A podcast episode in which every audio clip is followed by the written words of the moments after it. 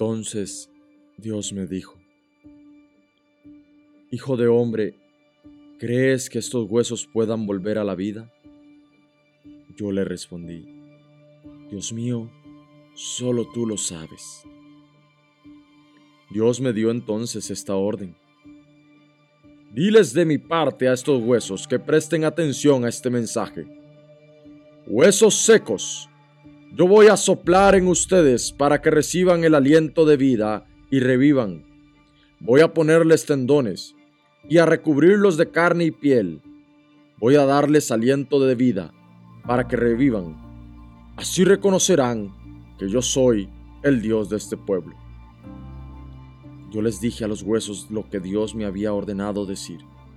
Y mientras hablaba de parte de Dios, escuché un ruido muy fuerte eran los huesos, que se estaban juntando los unos con los otros. Pude ver cómo les salían tendones y les crecía carne y se recubrían de piel. Sin embargo, seguían sin vida.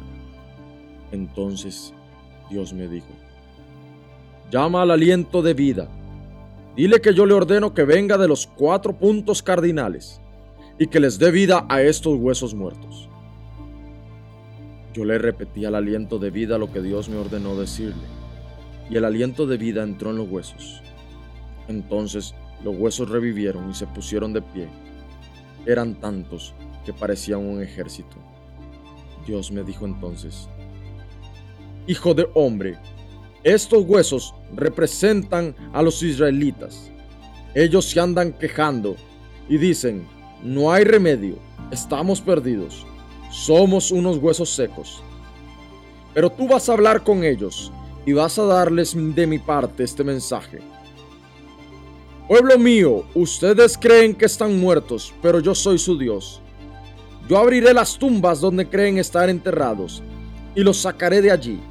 Soplaré sobre ustedes para darle mi aliento de vida y los haré volver a la tierra de sus padres. Cuando yo haga esto, ustedes volverán a vivir y reconocerán que yo soy Dios. Yo, el Dios de este pueblo, lo he dicho y lo cumpliré.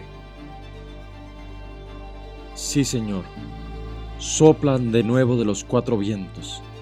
Sopla sobre nuestras vidas. Sopla sobre nuestros pueblos. Sopla sobre nuestras naciones. Que esos huesos secos vuelvan a vivir. Que recobremos la esperanza y la fe que volvamos a la tierra de nuestros padres. Sopla, sopla una vez más, Espíritu de Dios, aliento de vida sobre nuestros pueblos. Amén y amén.